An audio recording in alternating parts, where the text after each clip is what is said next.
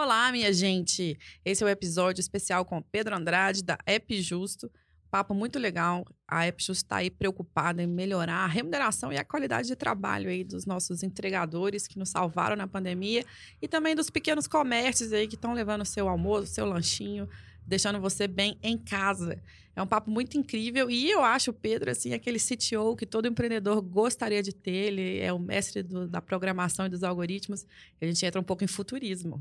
É, então, o papo entra também uma parte bem legal que é trabalhismo, esse desafio de tentar encontrar as condições de trabalho mais legais nesse mundo da gig economy. Então, o Pedro fala bastante disso. Eles estão indo para cima de concorrer com Rap, iFood, pô, uma briga super grande. Estão indo com cara e coragem. O negócio está crescendo, o papo está muito especial. Vem com a gente.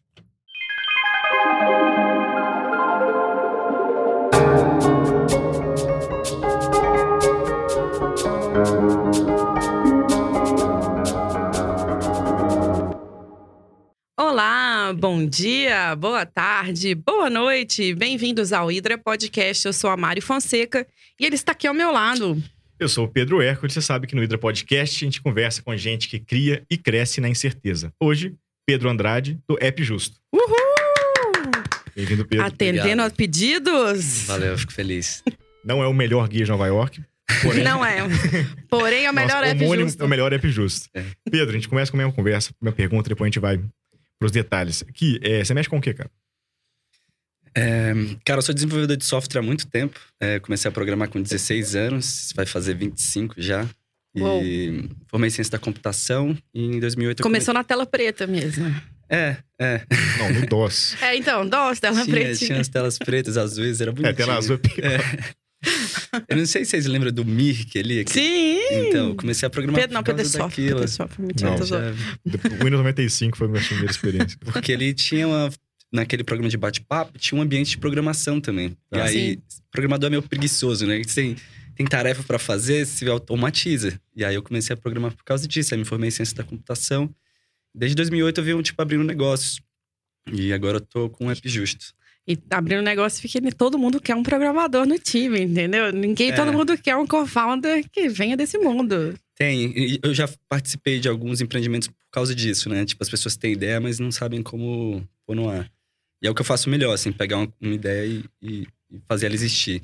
Aí, no caso do App Justo, a ideia também é minha, assim, E de onde que é o sotague? Sabe que É é nosso? verdade, importante.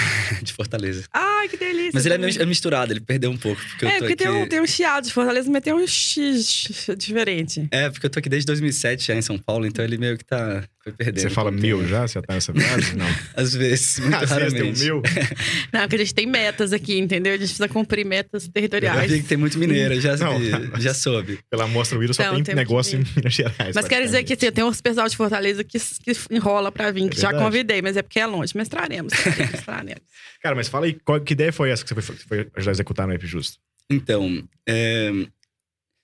cara, tipo, é muito louco, né? Essa, a gig economy, teoricamente, era uma coisa. Ela, ela- a gente encara que tem duas gig economies, uma que funciona e uma que não funciona tão bem. E na verdade a gente já vive com gig economy antes mesmo de ter tecnologia, né? A gente tá acostumado a contratar uma diarista para limpar a casa. um- É, explica aí, Gig Economy, pra turma que não conhece o termo, vai. É, vem de bico, né? Economia de bico. Aqui no Isso. Brasil chama muito de uberização também. Uhum. ficou muito famoso por causa do Uber e das novas tecnologias, mas, de novo, a gente está acostumado a contratar um pedreiro para fazer um job, uma coisa específica, né? É. Então tem. Isso é uma coisa antiga. Marido de aluguel, até. Exato. E aí Sim. tem sites, assim, por exemplo, o Get Ninjas, por exemplo, né? Um Sim. site que você procura pessoas para fazer bicos em situações. E esse tipo de gig economy, ele não, não incomoda no geral. Você não acha que você está explorando a pessoa. Por que, que a do Uber, por que, que a do iFood a gente sente isso, né? Então, basicamente é porque essas outras pessoas do primeiro modelo, elas escolhem as condições de trabalho. Tipo, ela diz quanto que é o valor do trabalho dela Uhum. e ela diz se ela pode ir ou não ir, e se ela não puder ir, ela não é punida. E quando você tá, por exemplo, no Uber, quem diz quanto que ele vai receber é a própria plataforma, através de algoritmos que considera o dia da semana, quantidade de gente que tá pedindo um carro, se tá chovendo, um monte de coisa, nem não é tão simples chegar nesse valor. É. E é, O preço da gasolina. É. deveria, né? Deveria também. É, que é um grande problema, né? Porque vai Uhum. subindo e a plataforma, de uma certa forma, ela tem que ficar olhando, pô, a gasolina tá mais cara em Fortaleza do que em São Paulo, então vou mudar o preço aqui. É uma coisa muito- extremamente complexa. E ao mesmo tempo, assim, você tem outras questões que vão cerceando a liberdade. Se o cara, por exemplo, ele deixa de, de aceitar a corrida, ele leva gancho.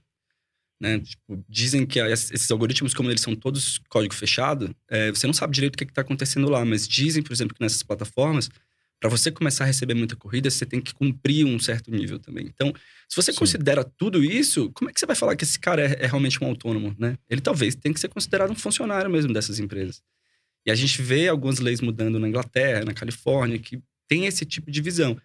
Gente... Ou coisas igual a Trampei, que a gente entrevistou aqui do Jorge é. também, que faz essa intermediação de poder regularizar os direitos trabalhistas ali da, do motoboy, por exemplo. Então, então, quando a gente desenhou o AppJust, a gente pensou assim, bom, primeira coisa, os caras estão ganhando muito pouco. Tipo, ainda mais na pandemia, tipo, o cara já tem um risco da profissão, que é, que é complicado, porque é trânsito e tal. E agora o cara também tá, virou um trabalhador essencial, no né? No caso, o motoboy, o, é, o entregador, o né? Entregador, exatamente. E aí agora o cara, tipo, ele também tá se arriscando por causa da pandemia. Tipo, esse cara que era essencial, que era pra ser super valorizado, ele começou a ganhar menos, porque muita gente ficou desempregada. É. Começou a fazer esse trampo também e eles começaram a diminuir o tanto que os caras recebiam, né? Então eu comecei a ver protestos, tipo, os caras fazendo paralisação, reclamando desses pontos. E eu falei, pô, como é que tem um, um mercado que tem tá todo mundo dependendo disso agora, porque os restaurantes estão fechados. É super importante e, tipo, os caras estão putos, assim, né? Tipo, que loucura. Aí eu, pô, tem uma alternativa de fazer uma coisa mais justa. Né? Aí conversei com o Rogério, que é meu sócio, a gente já teve alguns negócios juntos. E foi bem numa época que ele estava saindo de um, de, um, de um negócio que ele tinha. Depois quero saber quais foram. Vou falar. e daí eu chamei ele pra gente fazer. Aí a gente começou a fazer pesquisa e conversar com o restaurante. A gente viu que os restaurantes estavam, às vezes, mais putos que os entregadores, porque. Ah taxas absurdas, assim, uhum. que chegam base ali 26, 27%, mas às vezes tem que pagar por cupom, tem que pagar por entrega, tem que pagar por estar ranqueado. Às vezes tem restaurante que deixa 40% do que você paga lá no, nas plataformas, assim. Que é uma coisa bem louca, né? 40%? Chega Caramba. a isso. É o que a gente escuta, assim, né? É um negócio Ai, não meio... sabia que os restaurantes também sofriam, assim. Então, a gente foi descobrir... Eu fui descobrir também quando fui conversar com eles, assim. Porque inicialmente era para responder a dor do, do entregador. Uhum. E aí, logo, logo a gente viu que o restaurante também tem uma situação bem difícil, né? Então, basicamente é isso. Cara, tem um mercado enorme. Todo mundo que tá envolvido, ele tá meio insatisfeito. Talvez o consumidor final nem tanto. Mas também não tem noção Alguns, né, tem, a gente conhece muita gente que não pede nas plataformas tradicionais porque sente que se sente explorando. Uhum. É, a gente conhece gente que pede, mas dá uma puta de uma gorjeta. Então, a gente, esse é o consumidor que a gente fala de consumidor consciente, né? Então, tem essa galera, mas tem uma galera que não sabe que o restaurante paga um absurdo de taxa. Enfim, todas essas questões. Então, é isso que a gente falou, pode dá pra gente fazer uma coisa diferente, né? Então, foi, foi o, o, problema é esse, a dor é essa. Perfeito. E aí, vocês começaram, assim, porque, bom, a lógica desse negócio, se, se, se, eu, se, eu, tô, eu entendo bem, é o seguinte: Rap, iFood, você tá os maiores que, que eu me vem à cabeça. E o Uber Eats tá saindo, nem saiu, sei. Saiu, agora. Saiu do Brasil, beleza. Botaram até o aplicativo. Mas, enfim, o Rap e o iFood, pô, basicamente, a lógica pros caras é: vamos, vamos concentrar aqui esse mercado, né? Fala de marketplace, todo uhum. mundo vai, vai comprar e vender uhum. refeições à distância aqui. E depois de refeições, eu vou comprar também e vender comida de cachorro uhum. e e, sei lá, roupa e compra de mercado, põe um monte de coisa para dentro. O Rap, sobretudo, fez isso mais, uhum. de uma forma mais clara. Põe todo mundo pra dentro e depois começa a morder a margem dos vendedores de serviço para ganhar mais grana. Os vendedores de serviço, no caso, são entregadores e estabelecimentos. Então, a lógica, basicamente, é, uma, uma vez que eu concentrei todo mundo dentro, vou começar a ir pra cima, do, vou começar a ganhar mais dinheiro por ter mais. pegar um pedaço maior do bolo de todo mundo para mim, certo? Mas mais ou menos essa lógica que os caras seguiram. É, o, o, tem uma teoria de startup no geral, que, que um método, né, que ele chama winner takes all, né? Que é tipo Sim. a busca do monopólio. E o Peter Thiel, por exemplo, fala que para ele startup tem que ser monopólio. Ele tá na lista que... Zero to One, na lista aí do, do, de leituras do Hydra. Exatamente. Ele fala que, na verdade, o, o, o monopólio é o, o, final, o objetivo final de qualquer empresa. Perfeito. De e... tech, né? De, de algoritmo. É. é. E é uma visão que faz o quê? Que esse, eles têm essa ideia de crescimento que é, cara, eu vou começar é, de qualquer jeito, vou tentar dar produto da forma mais fácil possível, dominar o mercado, e depois que eu dominar o mercado, eu tento me aproveitar do monopólio. Por isso que eles queimam muito caixa, né? Às vezes as pessoas perguntam, nossa, mas como é que tal empresa não fatura? O Uber, é. então, ah, como é que não deu break-even? É. Não vai dar tão Exato. cedo enquanto não o for Uber o monopólio. não teve um, nem um ano de lucro desde a fundação, que é uma coisa uhum. louca de você pensar, né? Uma empresa que criou o mercado, é, top of mind total e não dá lucro, assim. É, um, é muito interessante como isso é. acontece. Mas tem então, vários fintechs também, os bancos e tal. Sim, é uma loucura. É uma loucura. Então a gente, a ideia nossa é tipo assim, cara, e se a gente não buscar o monopólio? E se a gente tentar ter uma empresa que é uma alternativa que, como qualquer negócio tradicional, é, quer crescer muito, claro, mas crescer de uma forma que seja sustentável, que não seja a qualquer custo. E talvez ter um break-even em dois, três anos, por exemplo, que é o nosso objetivo. Então, precisa, precisa investir, o investimento é alto para conseguir rodar e, e, ser lucrativo, mas a gente espera que a gente não precise levar 10 anos como os caras estão tentando Perfeito. levar. É lógico que isso é um pouco como se fosse aqueles caras... Eu lembro o Starbucks tinha, tinha o free trade, tinha, tinha alguns selos no Starbucks de cafés de, com mão de obra adequada. Uhum. É mais ou menos essa lógica de vocês. Por cara, isso aqui, isso aqui vai ser um app de entregas com mão de obra legal. O cara, o cara que tá entregando é bem pago, o restaurante está sendo bem pago, você não, você não tá explorando É um ninguém ao trade comprar aqui. É um mesmo. fair trade, isso. É, por isso que a gente chama app justa, assim. E o, pra gente, a lógica é mais ou menos assim. Se eu consigo ter uma empresa enxuta, é, ou seja, se eu não estou em busca do monopólio, enfim, se eu consigo ter uma empresa enxuta, eu consigo cobrar uma comissão muito menor. E se eu consigo cobrar uma comissão muito menor, o restaurante ele tanto vai ser mais lucrativo, quanto ele consegue diminuir o preço dele na nossa plataforma. Então, tem restaurante que cobra 30% mais barato no App Justo do que nas outras plataformas. Então, ou seja, E Não, e tem restaurante que nunca topou entrar nessas Tem plataformas. muito. A É gente muito tem, comum. por é. exemplo, tem alguns que eu adoro que é isso. o tem que- Barbalcão. O é. Barbalcão não fazia delivery. verdade. o único delivery que, que o Barbalcão faz é do App Justo. Então, aí tem todos isso. Tem oito, pelo que a gente soube de número, tem 800 mil restaurantes que nunca entraram Uhum. nessas plataformas. Então, tem um mercado gigantesco.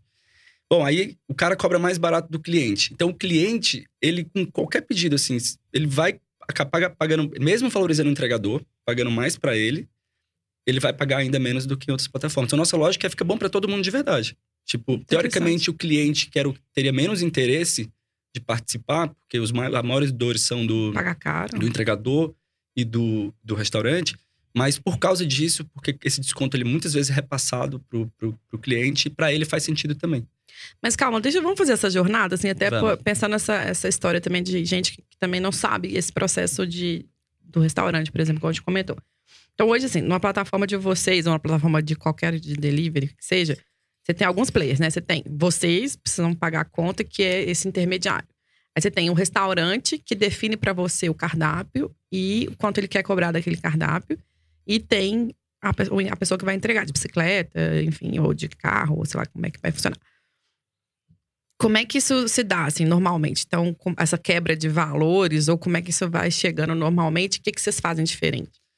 Bom, a, a nossa inovação ela tá muito mais na parte do negócio mesmo, Modelo. Essa, essa concepção, do que na parte de, de tecnologia, assim, a frente, né? A Uhum. interface do usuário ela é muito parecida. E a gente que- quis fazer isso de propósito. Claro. A gente não queria que tivesse uma fricção ali para as pessoas entenderem como que a coisa funciona. Então, Tá. É, para o restaurante é muito parecido com o que ele vê nas outras plataformas. Ele tem um gestor de cardápio dele, que ele coloca todos os produtos, coloca todos os preços. E a gente sempre incentiva que ele coloque um preço menor para isso ser, ser repassado. Tá. É, E aí tem, e tem essa dinâmica, ele qual- geralmente é qual porcentagem que é paga para um, um restaurante da- do valor? Então, como que funciona pra gente, né? Tipo, é, na hora que a gente tem uma coisa que é interessante no AppJust também, quando você vai fazer um pedido lá, você vai ver que vai ser duas faturas no teu cartão de crédito. Uma vai pro restaurante, e aí nessa do restaurante a gente cobra 5% de comissão. Tá. O restaurante ele paga ao todo 7,21%, porque é a operadora do cartão de crédito, o É. gateway de pagamento, Sim, enfim, eles sim, ficam sim. com taxa, né? Mas a nossa comissão é de 5%. Então, 5% do valor que o cliente está pagando pelo produto. E o restaurante faz a conta ali de 7,5, Exatamente. tá? É, e- Sem outras pegadinhas, igual essa coisa de Sem ter outras que pegadinhas. ah, não, pagar para aparecer, pagar para ranquear, nada disso. A nosso ranqueamento sempre é por distância, por exemplo, é o Tá. padrão, até porque a gente tem interesses de impacto nosso, por exemplo, de incentivar consumo local. Então, Claro. o, o entrega curta é a melhor entrega que tem, porque a comida vai chegar melhor, ela chega rápido, É. o entregador ele vai ter que se deslocar menos, corre menos risco no trânsito, menos emissão de carbono, Perfeito. enfim, tudo. Então a gente tenta incentivar o consumo mais próximo possível. Então não tem pegadinha, inclusive a gente não tem nem mensalidade no AppJust. Então não tem motivo nenhum para você não estar no AppJust. Se você tem um restaurante e você tá fazendo delivery em outra plataforma, não tem por que você não vir, você não vai pagar nada menos que você venda. Tá. E então o custo de troca ele não existe assim. Então isso pra gente é interessante. O cara não precisa sair das outras, ele mantém lá e ele Não. fica tentando trazer o cliente dele para nossa. Claro. E é uma estratégia nossa muito importante de crescimento. É que agora, enquanto a gente é pequeno como plataforma, é, o, o maior valor do cliente, por exemplo, ele vem muito por causa do restaurante. Com Tá. o tempo, aí vai vir o caminho É contrário, isso, vai ser é mais comum. Quando a plataforma estiver muito grande, restaurante vai receber cliente nosso, né? Por isso que é uma bela estratégia de vocês buscarem quem nunca quis entrar, né? No, no- Sim. nos apps. Exatamente. A Boa. parte boa de quem já tá é porque o cara já sabe operar também. Isso é- e como a gente Tá. não tem estrutura grande, a gente é uma empresa muito enxuta, é bom também que o restaurante já tenha Tenha conhecimento de delivery. Sim, então tem. Tomar o pedido, empa- empacotar, embalar bacana, entregar naquele tempo. Essa, Exato. essa É. lógica não é tão Porque óbvia. tem. É, porque isso que eu ia te falar. Bom, a gente entra nessa parte de problemas, mas só pra fechar. Aí, no caso do, Isso. do quem entrega, como é que se dá essa relação? Então, aí do que entrega, aí pro cliente final, por exemplo, aí vamos lá, o cara se cadastrou, ele tem que ser MEI, tá? É uma exigência, tem que ter CNPJ, enfim. Ele não pode, não pode ser criança, como a gente vê às vezes aí dirigindo bicicleta. É, Ah, porque não, com as outras plataformas não, não é eu, não, eu não posso falar exatamente como é, assim, até Não, eu tô enfim, pensando, é claro, pra ser legais. ruim, mas eu posso. Mas Que loucura, mas você pode Mas cadastrar sem... até onde eu sei- Você não precisa ter um cadastro CNPJ. até onde eu sei, não. O cara usa um amigo sim. também, tem essas coisas. É, não, sempre. provavelmente. Ah, é, aí Brasil dá-se um É. jeito, mas É, eu penso Isso, no assim, caso, a gente estaria também. A gente não tá É, não imune, tá né? A imune. gente faz Sim, verificação claro. de documento, Mas mas, se o cara pegou o documento de outra pessoa, aí não tem como a gente, a gente saber, né? É, não, porque no caso do, do- de Uber, por exemplo, é, tem um processo de seleção Tem. chatinho e tal, tem algumas Tem. coisas. né? Tem. Eu levo a própria Singu também, tem um processo pesado de seleção de manicure e tal. A gente faz um cadastro, a gente valida. Mas nesse caso é mais tranquilo, não é uma coisa que você precise. É, É, com certeza. é mais simples. E aí, tá? enfim, a gente valida os documentos e tudo mais, esse cara fica. é, aí o que acontece? Hoje em dia a gente tem 11 mil ca- é, entregadores cadastrados, só que a gente não liberou todo mundo, a gente só liberou 2 mil. Tá, Por quê? Porque tem muito pouco pedido ainda. Então não adianta também a gente liberar porque eles se frustram. claro. Porque não tem Porque não tá gerando corrida. renda, eles Exatamente. vão parar de olhar. Exato. Então a gente vai segurando um pouco. Esse, que é, a- porque essa é a teoria do Peter Thiel. Temos É o desafiador. É, o des- o desafiador do marketplace, marketplace. ainda mais de três pontas, né? Porque É. a gente tem consumidor, Exato. entregador e restaurante.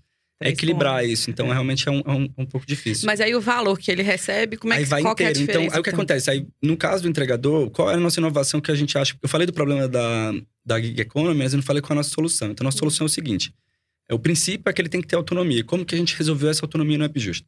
É um, um conceito que a gente chama de frotas. Então, frotas é- são condições de trabalho. Então, quando você entra no App Justo, você vai como entregador, você vai cair numa frota que é a frota que a gente definiu, que é uma frota que você ganha pelo menos 10 reais por corrida. É, e isso é para corrida até 5 km. A partir de 5 km, você ganha mais 2 reais por quilômetro. Esse valor é exatamente o valor que eles pedem em manifestação. Então, a gente pegou o que eles pedem manifestação e esse é o padrão. Só que é o padrão. A qualquer momento, o entregador ele pode falar, cara, sei lá, começou a chover, eu agora só faço entrega se for pelo menos 15 reais. Ou então, o contrário, o cara tá, tipo, no bairro, em vez de ele sair, tipo, andar 40 minutos de moto do bairro da onde ele mora para vir até o centro de São Paulo fazer entrega aqui, ele pode ficar lá e falar, pô, vou ficar aqui no meu bairro, mas vou cobrar um pouquinho mais barato, porque o restaurante daqui também é um restaurante um pouco mais simples, e eu vou fazer entrega mais barata aqui no meu bairro. Então, tem as possibilidades. O ponto é que a gente é, dá autonomia total pro entregador, porque ele é autônomo, para ele definir qual é o valor do trabalho dele. Então, hora- ele cria uma frota na hora que ele quiser, ele entra na frota que já existe na hora que ele quiser, e na hora que ele faz isso, ele já está disponível no novo esquema de preço. E aí, ele, então, funciona? ele bida o preço dele. Como é que vocês fazem isso algoritmicamente? Então, Ah. é simples, na verdade. É o que Ah. acontece é assim: é, todo entregador tem essa possibilidade é, de, de definir o seu va- valor do trabalho e outras condições, tipo, qual a distância máxima que ele vai até o ponto de coleta, qual a distância máxima do ponto de coleta ao ponto de entrega, tudo é um isso ele que form que, define. ele define. Exato. Ah, tá, tá. Aí, bom, ele definiu, entrou na frota, tá disponível para corrida. Aí vamos Tá. supor, alguma pessoa vai fazer um pedido aqui do lado. O que, que o algoritmo faz? É super simples. Ele procura todo mundo, todos os entregadores que estão disponíveis aqui. Ele vê quais são as frotas dessas pessoas e apresenta para o cliente. Então, o cliente, para ele, ali na. A única diferença do App Justo nesse sentido do checkout para as outras plataformas é que além do- de ele ver os itens, o valor, ele vai ver como se fossem formas de entrega, como se fosse, sabe, Sedex, ah, PAC, entendi. não sei o Vocês quê. resolvem como opções de entrega. Aí aparece lá, frota app justo, que sempre aparece, até porque para ter um balizador de preço, a gente tinha medo de duas coisas. Um, de É, Eu gente. não prestei atenção nisso. Eu já eu brinquei, mas não prestei atenção. Às Ah. vezes, talvez tivesse só a frota app justo na hora que Tá, você pediu, tá. porque a gente incentiva eles a criarem frotas só quando fizer sentido. Às vezes, a gente já viu o entregador falando, põe tipo, um, tipo 20 centavos a mais de diferença. Então, só voltar um pouquinho que eu já vou falar disso. Claro. Então, na hora que chega ali no checkout, ele vai ver as opções. Sempre aparece o app justo, porque a gente queria ter um balizador. Nem pra ter. Eles tinham muito medo daquele race to the bottom, né? Tipo, os caras Sim. começar a pôr preço muito Leilãozão. baixo. É. E o cliente para isso, pro mais barato. E a gente sempre falava, ó, não é nosso intuito. A gente tá fazendo a plataforma para é, aumentar a renda dos entregadores. Então a gente vai lutar contra isso. E a nossa forma de lutar foi colocar o app justo como balizador sempre para evitar que, que desincentivar isso. E a mesma coisa do contrário, também não aparecer só ter opções de 20 reais, 30 reais de entrega. É, e que na real, pedido. se vocês usam qualquer outro aplicativo, começa aquela que você compra e depois vem. Você não quer dar 5 reais, 10 reais, 15 reais. Se Eles, né, você, você coloca isso antes. É antes, definido. Você vai dar uma- um valor Tipo, mais justo caixinha, aqui. Né? É. É. Bom, aí o que acontece? Ali nessas opções que você escolhe, ela sempre está ordenada por, pelo a frota que tem mais entregador. Então, Hum. é por isso Tá. que a gente incentiva eles se coordenarem e, e eles se juntarem numa frota que faz sentido como um coletivo. Então, quando se o cara criar uma frota só dele, às vezes agora, como tem muito pouco Ah, ele, quando você fala criar uma frota, ele cria um template de preço e valor, de formato, é isso de entrega? tem, tem esses parâmetros, ele define todos os parâmetros do jeito que ele quer. Então, e aí você pode trazer mínimo, parceiros, pessoas que trabalham com a mesma lógica, é isso? Aí ele, ele, ele, ele, ele, enfim, envia, fala, ó, entra nessa frota também. Então eles se coordenam e eles ficam todos na mesma frota. E a- o mais barato vai ser sempre o- a frota EP justo? Como é que Não, Tá. a gente não tem mínimo e máximo. Pode ser qualquer coisa. Por enquanto é assim. Então, a gente vai ficar atento. Se a gente perceber que estão baixando muito ou subindo muito, a gente vai tentar equilibrar com a nossa frota. Então ele já sai sabendo o preço que ele vai ganhar e, você, e a comissão, vocês não então, tiram não comissão. tem comissão nenhuma. Aí como Tá. é que funciona? O, o entregador, na hora que você vai pagar, o cliente, é isso. Ele escolheu a frota e ele vai lá confirmar. Aí a primeira cobrança que vai vir vai ser a cobrança do restaurante. Aí o restaurante vai começar a fazer o, pre- o pedido, a gente chama o entregador 15 minutos antes de o pedido estar pronto. Então todo restaurante tem um tempo médio de preparo, vamos Uhum. supor, meia hora. Uhum. Então, passado 15 minutos, a gente vai começar a procurar o entregador. É, e a gente sempre procura o que está mais próximo daquela frota que foi escolhida. Aí o cara recebe, ele vê lá exatamente o preço que o cliente vai pagar, ele sabe quantos quilômetros ele está indo, da onde ele está até o ponto de coleta, sabe quanto que ele vai andar como um todo. Já aparece o valor que ele ganha por quilômetro lá. E ele fala, beleza, vou aceitar essa corrida. Ele aceita. Na hora que ele aceita, a gente faz a outra cobrança. Porque eu não intermedio é, Valo. o valor. Eu faço na subconta dele. Como ele tem um cadastro no gateway de pagamento, vai direto para a conta dele. Que é a lógica de um monte de fintech que a gente viu aqui. É, Que até para prestação de contas, super interessante. É, e de uma certa forma, esses caras, eles. Ou, algumas plataformas brincam com esse dinheiro do cara, entendeu? Eles ficam com ele, e aí às vezes não paga na hora certa, criam as restrições. Então a gente tá, o dinheiro tá na conta dele, aí ele tem esse relacionamento com o gateway de pagamento. Ou seja, ele pode antecipar na hora que ele quer, se ele precisar, a, o gateway cobra esse serviço, ele saca na hora que ele quiser. Então a gente é, fica bem Então, separado E, e aí não tem, não tem take rates.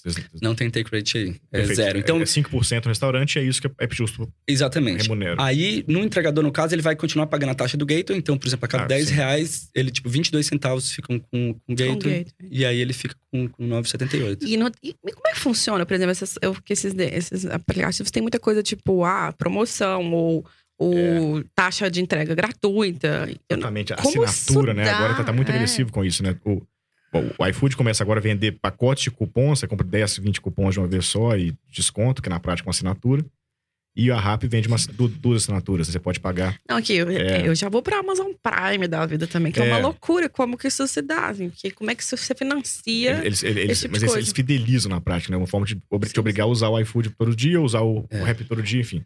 E é bem mais perverso que isso. Na verdade, o, o- o- a Amazon, por exemplo, eu vi um cara escrevendo uma vez. Tipo assim, pra você é, poder vender. Isso assim, tipo, que eu li, tá? Não, Claro. não Claro, claro. tenho certeza absoluta sobre essas coisas. Não, Mas a gente vale- não recebe todo de quase nada. Que nem mas- cresce na incerteza, é o Ida Podcast. Mas vale a pena Então, dar uma pesquisada. Que, é, que é o seguinte: o, o que, que a Amazon faz? Ela, para você vender seus produtos pela Prime, você tem que cumprir tipo uns requisitos. Tá. E se você. Um dos requisitos, pelo que eu li, é que você não pode vender mais barato em outros cantos do que você vende na Amazon. Então, se você vende, por exemplo, na Walmart, por exemplo, você não pode vender seu produto mais barato lá. Então, de uma certa forma, eles criam restrições artificiais. Por quê? Porque quem vende sabe que é muito importante ter o produto elegível pelo Prime. E daí, eles meio que, de uma certa forma, artificializam essa, essa sua entrada. Isso. Então, fica, tipo, uma coisa assim, é como se fosse uma correção, de uma certa forma. Ou seja, que é que eles querem? Eles querem que os consumidores é, se acostumem a não pagar por entrega. Esse custo deixe de existir. Ou seja, eles vão pedir só em produtos que estão no Prime. Pedindo só nos produtos que estão no Prime, eles forçam as pessoas a aumentarem os preços dos produtos dentro da plataforma. E aí eles ganham valor nesse esquema. É, mas tem uma coisa que. é- Ai, tão difícil. Que é a logística, né? A, a história do Prime é entrega rápida. E É. aí, eles têm a- o, o outro, outro lado, que é você. Ai, a gente vai entrar em tecnologia, mas eu adoro. Que é você fazer os dropships, as coisas que você tem. Você vira um. um, um- um- primeiro você compra o produto de estoca o produto para Amazon e depois você faz a- o empacotamento e entrega uma pessoa. Você cria um, um gig economy para uma pessoa qualquer que vai Uhum. virar um, um storage, né? um, Uma- um armazém logístico. é, um armazém, warehouse. logi uma house logística de, de. Tô querendo falar. Nossa, troquei o inglês pelo outro. Mas a gente pra armazenar é, produto e tal, e aí fica perto, e aí teoricamente faz sentido. Mas não é a realidade, né? Assim, a maioria dos deliveries vem de grandes marcas, né? Que a pessoa. Enfim, E na teoria tem um monte de coisa incrível, na prática é super complexo. Tem, um- você falou de, de velocidade, uma coisa que é interessante também, é a gente tá vendo muito o mercado, a inovação do delivery hoje em dia parece ser só velocidade, assim, parece É. que parece que os consumidores estão falando, não, meia hora é demais, eu quero 15 minutos. Não, É. Ah, isso 15 minutos é demais, quero 3 minutos. É, eu não, para mim, a, a externalidade disso, do é o que, que a gente exigiu entrega é, ex- extremamente rápida, causa. Será que ele causa mais acidente de trânsito, por exemplo? É, não faz sentido. 15 para 30 minutos é uma vergonha. Então, a gente tem muita preocupação com isso. Então, parte de, de velocidade de entrega pra gente foi assim, cara, a gente sempre quer manter o, o padrão que tem hoje. É, nossa meta é 40 minutos a entrega, Uhum. é, mas nunca ir pra uma coisa de esquecer que tem uma pessoa ali que tá no trânsito, muitas vezes furando sinal pra fazer uma entrega rápida, né? Então, a gente não quer É, isso. não, no caso é, é que que é pedido internacional ou pedido interestadual e tal. e Você tem alguém que tem o produto em casa. Uhum. E aí, numa extrema, você pode comprar o pão de queijo da sua vizinha e Uhum. alguém entregar, que É, seria incrível Mas, também. mas o, o Prime tem uma coisa assim, Mas né? é a lógica isso. do Prime, quando o Bezos faz lá atrás, tal, é que é, a ideia é criar, um, é criar um, é, uma oferta tão irrecusável, uma, uma oferta irrecusável, uma oferta tão boa que qualquer pessoa que pensa 10 segundos compraria, né? Essa, essa é a sim, lógica. sim, sim. Esse, você paga o Prime, tem lá o, o vídeo, aí tem o same day delivery, aí tem aí tem entrega mais rápida de outras coisas, tem, enfim, tipo, sei lá, é, tem o Sim. acesso a, a store de dados também agora. É, né? Aí as coisas digitais, cloud, os produtos o digitais. cara e pensa, assim, tal. pô, é tanta coisa junto que, que, que deveria, Vale porque na prática a Amazon, aí com clareza mesmo, ela busca esse monopólio em todos os sentidos, né? Uhum. É. Agora veio veio a pandemia, um monte de lojinha fechou nos Estados Unidos, no mundo inteiro, por conta de, enfim, distanciamento social. A Amazon cresceu pra caramba. Aí passou Não, o mas trator. aí o, que, Trau, a- né, o enfim, outro a- a lado lógica que ele é criou, que é outro player. Aí, desculpa, a gente faz uns devaneios aqui, porque a gente gosta. Mas é bom isso aí. É umas digressões. Não, é que a loucura que tá, é porque eu ainda quero estudar isso pra entender como tá, que é esse novo player que a Amazon criou, que é esse storage, essa pessoa física Ah, que vira um storage. Então você tem o, dele, o cara que entrega, né? A pessoa que entrega, você tem o cara que produz. No caso deles, não vai ter o storage, pode ter, ter, sei lá, no futuro. Mas que é o seguinte, o que tá acontecendo, que é muito engraçado. E tem vídeo no YouTube das pessoas ensinando a fazer isso, e a gente ganha dinheiro com isso. É, eu encomendo no AliExpress, na China, que é, também é outra loucura, mas enfim. Hum. Você encomenda 100 capinhas de celular, mil capinhas de celular, ou mil coisas que são vendáveis, eles têm um ranking, né, do que, que é fácil de vender e tal. Tá. Você encomenda, deixa na sua casa, e aí você entra como um vendedor Uhum. na Amazon. E Tá. aí você, todo mundo da sua região que comprar você, ou a- a- divide com a Amazon o preço, e eles vão na sua casa, empacotam e entregam. Você tem a, a etapa do empacotar, né?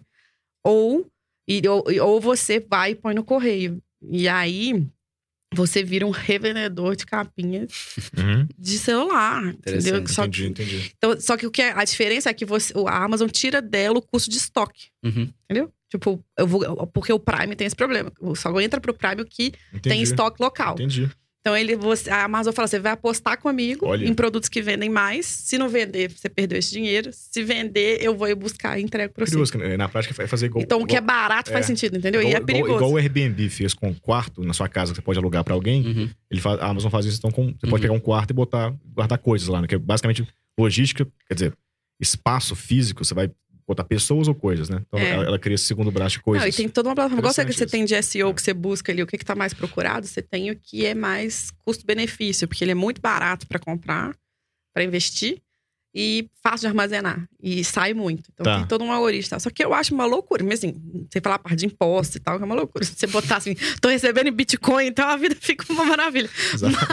Mas, assim, existe, teoricamente, mais opções de gig economy Sim, nessa vão loucura. Mas que se fosse justo, seria muito mais É, então, eu queria falar disso. Vocês usam- um termo super importante para quem expõe, para economia, né? Externalidade. Externalidades são vai, custos que acontecem numa transação, mas que ninguém que, que faz parte daquela transação paga por esses custos. Quer dizer, a sociedade paga, né? Uhum. Basicamente, um exemplo clássico é poluição, né? Ligo meu carro lá, a diesel, dou, dou um rolê, me, me divirto, solto fumaça no ar, o mundo esquenta, faz mal pra todo mundo. Então, Pede, pede uma entrega do AliExpress que vem da China por um real. Exato, Exatamente, exato. é. Quem foi que Quem fez for, isso é, aí? A mão de É. obra do Como cara que chegou, fez, como é que é. chegou, a, É isso, a é matriz que é a energética da entrega, enfim, e a lógica toda. E Vivo passo- assim, você faz uma coisa que é. é- tem, tem vários, vários lugares aí pra você tratar de, de impacto.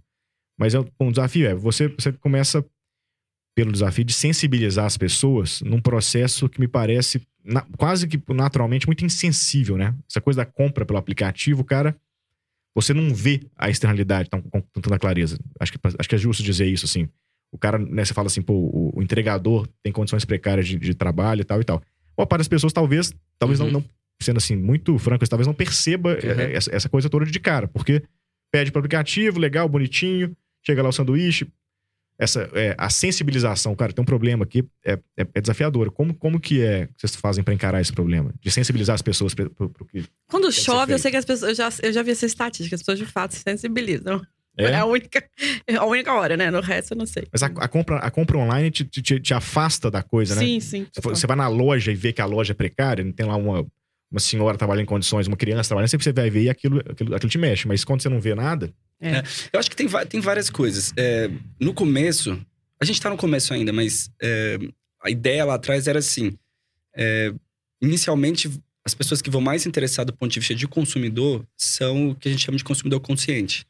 E a gente pensou, tá, isso não é a maioria do- da população, mas já a gente mas existe. já é bastante gente. Dá pra gente, pra, como um público inicial, faz sentido. É um pouco é um olho adopter aí de vocês. Exatamente. Mas que uma vez Exatamente. provado faz sentido pra muita gente. Porque você falou que Exato. não varia tanto o preço, certo? e- Então, aí, o que é, que é, o que é, que é legal? É, eu acho que hoje a gente tem uma proposta que ela não depende só da sensibilização da do consumidor consciente. Porque como esse preço da comissão, que é mais baixa, muitas vezes ele é repassado em forma de desconto para o cliente final, é, o cliente que ele é mais sensível a preço, ele vai ver uma entrega mais cara do que ele pagaria em outra plataforma.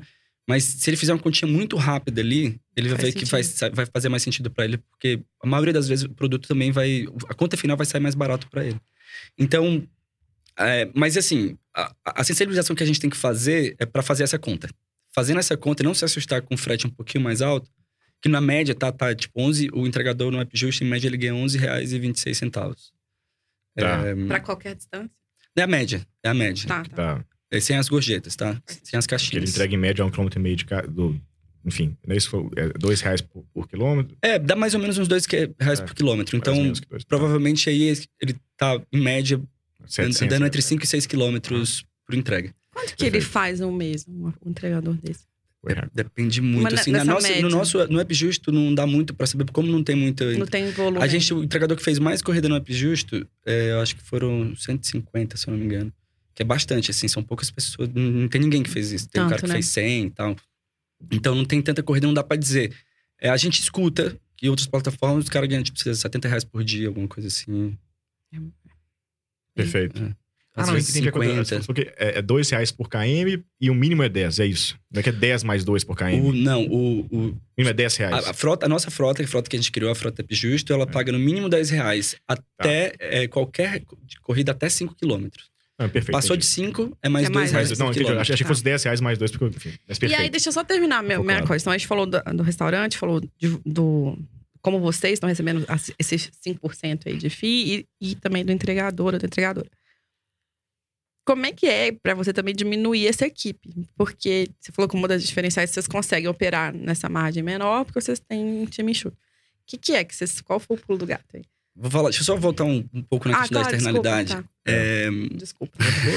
A gente faz muita pergunta. é, da, da sensibilização que você falou, é uma coisa fria, né? Não vê. Eu acho que no caso dos entregadores tem duas diferenças. Eu acho que por causa da pandemia, eles foram alçados, né? Esse, é, trabalhadores essenciais. Eles fizeram várias paralisações, então eles ganharam notoriedade, apareceu no jornal, apareceu na TV, teve documentário. Então acho que isso ajuda um pouco. E acho que a gente vê, tipo, é isso, os cara, muita gente furando sinal pra fazer entrega, aquela vida louca, assim, né? Muita correria. E no final das contas, você pega o produto da mão do cara ali, né? A maioria das vezes você, Você vê. a você pessoa. vê a pessoa, Sim, é né? claro, sim. no final ali. Então eu acho que isso ajuda um pouco a sensibilizar. É, cara, assim, é, eu acho que a, coisa boa é tipo. Eu faço isso há muito tempo. Então, é, eu, eu sei fazer o produto, Justo. né? Tipo, então, é, eu não sou o melhor engenheiro do mundo, mas eu consigo montar uma startup. tipo, Ela não, não, não há, assim, né? Eu já fiz algumas vezes. Então, até você, depois eu vou te falar quais foram as É, outras. quero, quero. E então eu consegui ter um time de tecnologia muito enxuto. A gente somos, três pessoas que levantou essa plataforma. É óbvio que hoje também é muito bom, assim, a a tecnologia que a gente usa hoje, tipo assim, sei lá, cinco, seis anos atrás, ia ser muito mais difícil, ia levar muito mais tempo de fazer o que, que foi feito, assim. Então a gente conseguiu fazer em 10, 11 meses um, um produto que é Tem muita coisa já meio pronta, né? Um padrão já. tem muita tecnologia assim, de infraestrutura que é muito prático, assim, né? Sim, sim. É, é, então fica cada vez mais fácil desenvolver uma startup de tecnologia. Então, De software. De software. é, é, cada vez mais fácil. Boa. Então, eu acho que é um pouco isso. A gente desenvolveu, ó, são, são dois aplicativos, né? um para entregador, um para o consumidor. É, o para consumidor tem para Android, para iPhone. Tem um aplicativo do web do restaurante que coordena seu cardápio, horário de entrega, enfim. Vocês conseguem resolver muita coisa com a tech. Sim. Porque eu tô te perguntando isso porque boa parte, sei lá, inside information dessas plataformas, é, de pessoas que, que eu conheço, é o desafio pessoas, que é o Sim. desafio de toda grande empresa. E Super atendimento difícil. ao cliente, eles estão virando o call center das Sim. telefonias, entendeu? Sim, E isso é um super problema e- e um Super. custo alto. super. Como é que vocês lidam com isso? Bom, né? eu vou te falar. A gente, quase tudo nosso, a gente tenta ser muito enxuto. Exemplo, em relação à equipe, a gente é muito enxuto. Tenta usar a tecnologia que realmente seja muito ágil. Eu acho que a gente mandou bem nisso. É, a gente decidiu, por exemplo, uma coisa que pra gente também é muito interessante, que é assim, a gente não faz contrato com ninguém de empresa. É, os restaurantes, a gente tem uma taxa flat, que a gente fala. De todo mundo paga 5% de comissão. Você pode ser o menor restaurante do mundo, pode ser o maior restaurante do mundo, não tem negociação. Perfeito. Você pode estar vendendo uma coxinha ou. Qualquer coisa. Isso é um muito interessante porque eu não preciso ter uma equipe de venda, eu não preciso ter uma equipe jurídica para negociar contrato.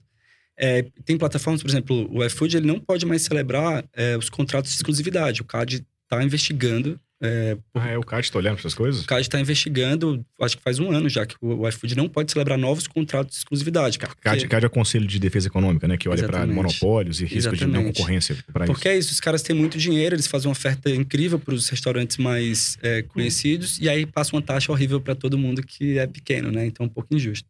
Então, no nosso caso, a gente. É, tanto é justo para todo mundo pagar a mesma coisa, mas também é uma coisa que dá um ganho para a gente operacional incrível, porque a gente não tem que. Pra ter um negociar. padrão, um padrão AppJus, acabou. O cara entra, ele aceita os termos, lê, aceita e está dentro da plataforma. Então, a gente tem algumas coisas que, que por exemplo, outra coisa que para a gente diminui muito o custo é assim, a gente fez uma pesquisa com os restaurantes no começo, falava assim, cara, quanto que é normalmente que tem de, de fraude, perda de produto, assim. É, de troca, erros. Isso é muito É, ele o falou, mais ele comum. é cara né? muito pequeno, pouco, assim, 1%, 2%. A gente fala, você prefere que a gente tenha uma taxa é, a menor que a gente consegue e se der algum problema com o pedido, você arcar com os custos? Ou você prefere que a gente tenha uma taxa um pouco maior pra gente arcar com os custos se der um extravio de Uhum. produto?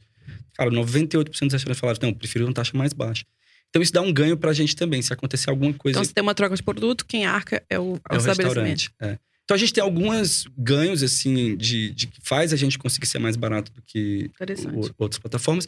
E todo o custo de aquisição mesmo, assim, a gente a gente tá fazendo um investimento coletivo, que mais, mais tarde eu falo um pouco sobre isso também. Boa. E a gente vai, é, é, obviamente, pôr dinheiro em marketing. É importante as pessoas conhecerem a gente. Mas a gente quer ser muito inteligente com, com, a, com a publicidade, com a propaganda, para potencializar, potencializar o poder orgânico que a gente acha que a plataforma tem. Porque a gente vê isso, a gente vê um cara que tem 20 mil seguidores, que fez uma compra em outra plataforma, e a gente tem uns flyerzinhos que, quando você compra outra plataforma, parece assim, que tal na próxima vez pedir pelo App Justo? Ah, E aí o cara viu, leu, achou a ideia massa, ele fez tipo cinco vídeos falando, cara, diz que eu nem conheço os caras, tipo, não é jabá. É, eu já vi também, eu já vi esse, esse, esse banner. É muito legal, assim. Então, a gente, a, a gente sabe que tem um potencial orgânico grande, a gente já vê isso.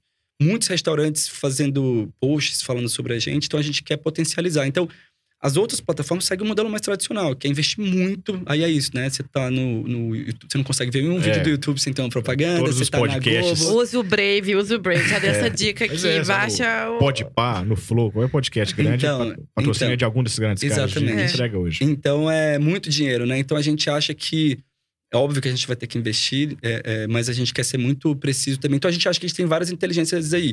Onde a gente não quer é, é, não investir é atendimento. Então, por exemplo, o atendimento É. no App Justo é um ponto forte, assim.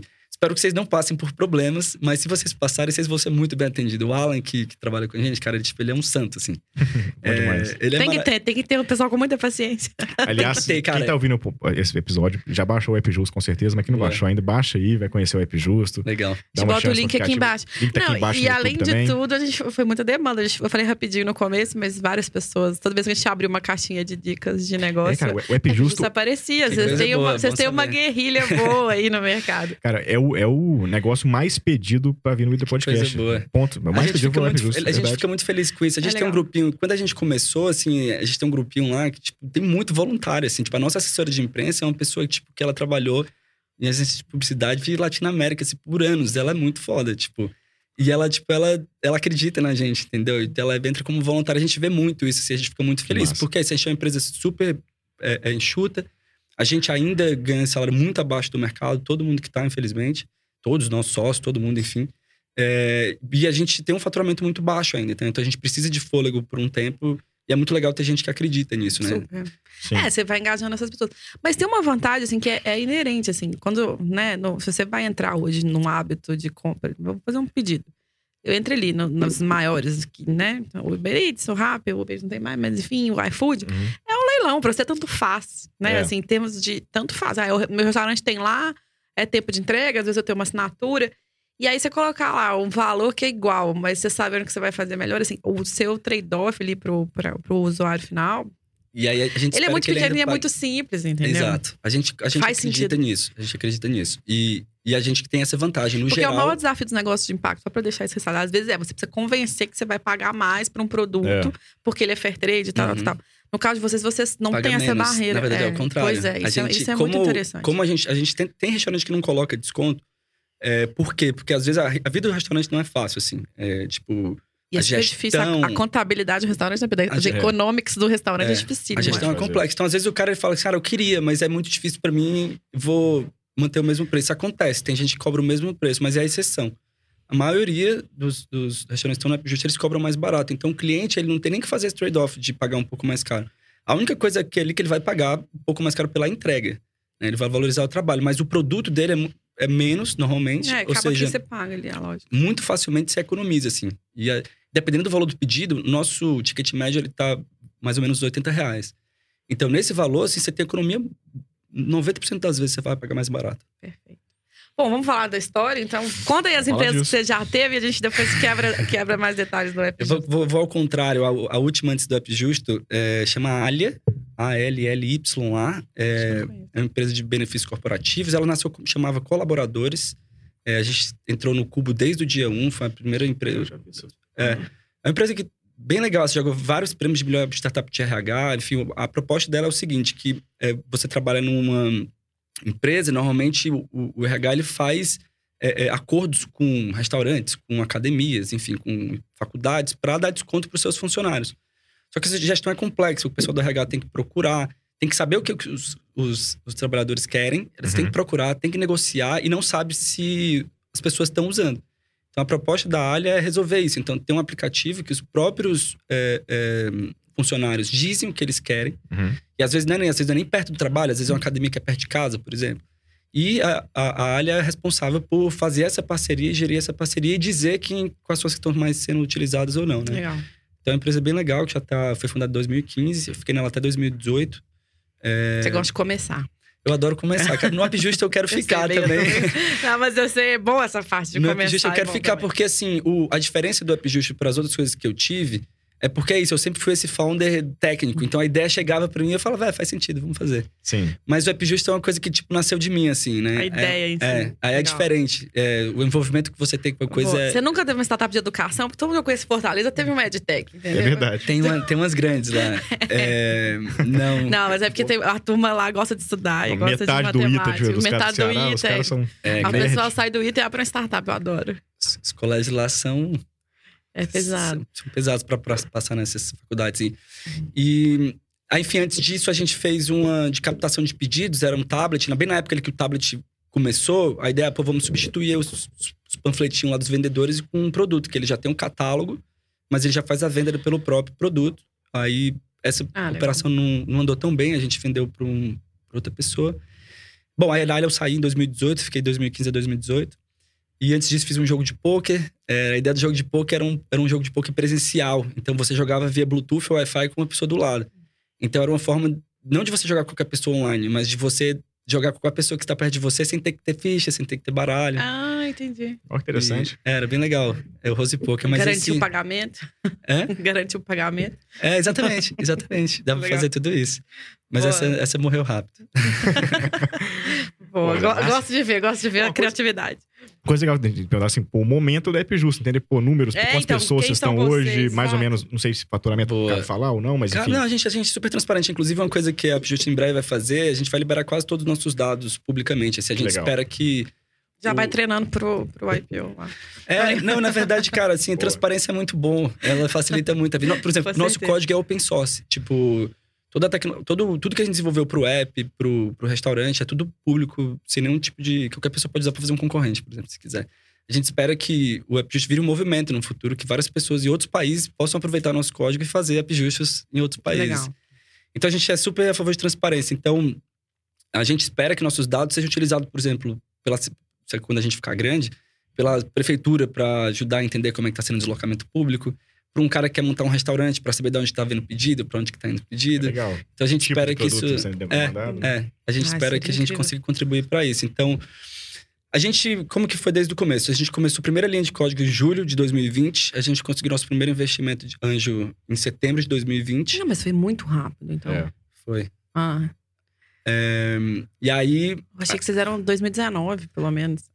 E aí, a gente conseguiu 910 mil reais de investimento anjo, Anjo. que vem segurando a gente desde setembro de 2020. E são assim. quantos founders aí? São seis. São seis São founders. seis. É, E a gente vem segurando a gente desde 2000 e, e- enfim, setembro de 2020. Aí agora a gente está fazendo uma rodada de investimento coletivo é, na CRIA. Na CRIA, com o Fred? Boa. É, e aí lá a gente colocou o valor que é o valor mais baixo que a CRIA já fez, que são 100 reais de mínimo. A gente colocou por quê? A gente queria que o entregador pudesse ser dono da plataforma também. Então a Ah, gente tem legal. mais de 15 Legal. entregadores que apostaram É, não, na vale gente. explicar. A plataforma de. Vocês estão fazendo é empréstimo ou, é ou que- equity? equity- equity. Bom, então eles estão vendendo parte da empresa para Uhum. investidores e aí o ticket, geralmente, para investimento é mil, mil, Dois mil, é, mil, enfim. cinco Uhum. mil, depende do tamanho. Vocês estão fazendo um ticket de 100 reais. 100 Então reais. qualquer pessoa pode ir lá comprar ações. Exatamente. Ah, Quantos A por cento da empresa da tá vendido lá? É Estamos tá? vendendo 10. 10% da Que empresa? Eu sou meio ruim desses números, às vezes eu me confundo. Não, tá, beleza. pessoal? Ah, Então, tá. Entra lá na é, plataforma da entra, CRIA. entra no site gente. da Upjust, primeiro link é quero, quero investir, aí você vai cair na página da CRIA, tem todas as informações lá. Mas a gente tá captando entre 1 milhão e meio e 2,250. É, então a gente quis pôr esse ticket Ah, muito vamos bater baixo. essa meta aí, gente. Vamos. Vamos, comprar, gente. Vamos, 100 gente. reais. Muito Vamos. legal poder investir em startup por 100 reais. Eu acho Exato. essa inovação. Quem puder pode investir muito- mais também. Claro. A gente colocou um valor muito baixo porque a gente queria que entregador. A gente ficou muito feliz que pelo menos 15 entregadores. A gente sabe que não é fácil a vida do Claro. entregador, né, cara? É. E, tipo, ter 15 deles já que apostaram na gente, assim, a gente fica muito feliz com isso. Restaurante também, então o nosso sócio ideal pra gente é entregador e restaurante. A gente quer muito que o restaurante esteja na plataforma. E, enfim, é- é- a gente fica muito feliz com isso. Aí a gente já tá com. Passou já de 50% do, do mínimo da captação. Quanto tempo que fica aberto lá? Fica ao todo seis meses, vai estar mais três meses. Tá. Então, Vou deixar, manda esse link também, a gente põe aqui. super. Pra quem super. quiser Tá. investir. E Claro. você que tiver um milhão, ó. Vai até- Parado na conta. vai até junho, é isso? Só pra, mais, mais, mais ou menos? É, eu sou meio ruim, mas Não, eu, sim, eu mas acho que é mais ou menos, tá É, bom. tipo. Não, só pra é. gente planejar também pra lançar esse episódio quanto Logo, antes, pra vamos poder, lançar Vamos, logo. vamos, pra turma poder ver e investir Não, também. e eu tava falando que quem tiver um milhão parado na conta, É. o Brasil tá aí complexo. É, aí a gente tá fazendo É, duas cara. captações. Tem essa captação pública, porque pra gente é interessante. A gente entende muito o Upshoot como um movimento, como uma coisa coletiva. Mas também a gente tem um- um- uma privada que a gente tá querendo levantar mais 2 milhões. Que aí a gente tá conversando com grupos. É. Tá. É, seed, assim, no geral, né? Pessoal que, que gosta de impacto, entende o impacto, entende nossa proposta. E, e estiver conectado com o mundo de, de, de restaurantes, mundo de entregas, Tem é, pessoas mais legal. É, também. tem gente querendo Tem isso. gente querendo isso aí. Nós vamos bater um papo. Vamos lá. Off the Vamos- record Boa, aqui. vamos sim. É, Cara, bacana. Ah, Tem tem uma coisa que eu quero na cabeça, tem todos, são, são mini reflexão que me veio, assim, eu acho bem interessante, assim, que é... Cara, basicamente, pô, o que você tá fazendo é trazendo maior é, pô, justiça para a remuneração das pessoas que trabalham com, com entregas. Você bem... Uhum. O restaurante também, mas eu acho que o Uhum. negócio da entrega me parece mais, mais grave, talvez, mais... Mais Mais sensível, quer latente, dizer, né, entre, assim. certo, o empresário do restaurante e o É, entregador, o entregador é, É. mais vulnerável, no certo sentido. exatamente. é. Então, dizendo isso, é muito louco pensar assim, cara, que a gente viveu um momento até pou- pouquíssimo tempo atrás, onde quem, eh, quem arbitrava essas- essa, essa, essa, essa constante tensão entre, pô, o- entre a grana e o trabalhador, pô, eram sindicatos e governos, na verdade, né? Isso até muito pouco tempo atrás, né? Pô, no Brasil, até 30 anos atrás, era isso, né? Quase todos os trabalhos eram pô, sindicalizados. Ainda, ainda são, mas, bom, sindicatos hoje não parecem funcionar tão bem mais para arbitrar, para arbitrar o que importa, que é o pô, conflito entre quanto o patrão paga e quanto o cara recebe. E na prática, vocês estão tentando encontrar um outro caminho para resolver esse mesmo conflito, né? Esse mesmo desafio que acontece entre o empresário. Porque, pô, antes a Volkswagen lá tinha um monte de trabalhador, chegava o sindicato de metalúrgicos, enfim, não sei qual é o sindicato certinho, mas. E negociava os salários e, e- pegava um pedaço daquela grana, aquele lucro da Volkswagen e botava no bolso de quem trabalhava. E essa coisa funcionou mais ou menos bem por um, por um- por um- durante o século XX, né? Mas com o gig economy, esse troço deixa de existir, num certo sentido, né? O, outro cearense, o Ciro fala muito isso, né? Pô, o Brasil hoje já tem mais gente no mercado informal do que no mercado Uhum. formal de trabalho com carteira assinada. Então tem mais gente não sindicalizada e, portanto, com maior dificuldade de se organizar para negociar salário do que, você tinha, do, que, do que gente que consegue se organizar, né? Uhum. Então acho que é muito louco pensar por esse aspecto também, né? Tem que ter um monte de coisa aí, cara. Dá, dá uns Faz sentido 20 esse raciocínio? Dá, dá, dá uns 20 minutos de papo eu acho. É bom esse papo. É, eu acho assim, eu, eu sou muito a favor de organização. É, então, eu acho que é, formal, informal, todo mundo devia se organizar em coisas que se acredita. É, sejam através de coisas trabalho, por exemplo. Então, eu acho super importante os entregadores se organizarem. Sim. Sendo qualquer regime de trabalho que tem, eu acho importante eles se juntarem para conseguir achar alguma coisa em comum e lutar por elas. Isso acontece hoje em dia mais em protesto, assim, mas eu acho que devia acontecer para tudo. É, a gente é uma empresa é, como negócio, a gente procurou ser o mais descentralizado possível. Então, por exemplo, eu tive uma experiência que eu fui. Eu passei quatro meses morando em Viena fazendo. A ideia era fazer um Uber descentralizado com, com criptomoeda. A gente ia fazendo um, um ICO lá, acabou que no finalzinho a gente não fez. Tá. Em É. Viena. É. Exótico, exótico. Exótico. Ah. E basicamente a ideia do descentralizado, eu- você vai entender porque eu tô falando disso. Boa. É, lá no Uber descentralizado é o, é o seguinte: é, não tem o cara da empresa para dizer se o cara tem carro ou não. Porque a empresa ela abdicou dessa centralização para descentralização. Bom, então como é que eu sei que o cara tem carro ou não? Temos que criar um mecanismo para isso. Qual o mecanismo? Alguém vai denunciar? Ah, pode ser, mas como eu acredito que esse cara tá denunciando, ele tá falando a verdade ou não? Aham. Tem que ter um mecanismo para isso. Então você tem que criar um sistema de incentivos cruzados que todas essas lógicas permitam existir num ambiente descentralizado, que é super complexo, mas é super interessante. E que é super possível com a tecnologia. É super possível. É super possível. É. Por exemplo, teve uma época que no. Cada vez mais, né? Tipo. é, tem várias tecnologias descentralizadas, não só o blockchain, né? Tem IPFS, é uma tecnologia descentralizada para distribuição de arquivo, Torrent é uma. Sim. Enfim, tem, todas são tecno- tecnologias que já funcionam, que são muito interessantes. Então, é, existe uma possibilidade de a gente ir tirando o poder das empresas e deixando na, na rede. Sim. E assim, hoje o que a AppJust quis fazer, de uma certa Hum. forma, foi tirar esse poder de a gente definir quanto que é o valor da entrega, virou uma sugestão e a gente repassou isso para os entregadores através de organização via frota. Então, o próprio fato de ser frota e não ser uma coisa que cada um vai dizer quanto que é especificamente, ele já está tentando incentivar uma coisa coletiva e nível. organização. Hum. Então, é Sim. óbvio que a gente tem poder sobre essas questões. A gente, eu posso mudar o código amanhã. Mas a nossa ideia é que a gente não faça, e é por isso que também a gente deixa o código livre. Sim. Porque o código livre ele é tipo um compromisso eterno com a gente mesmo.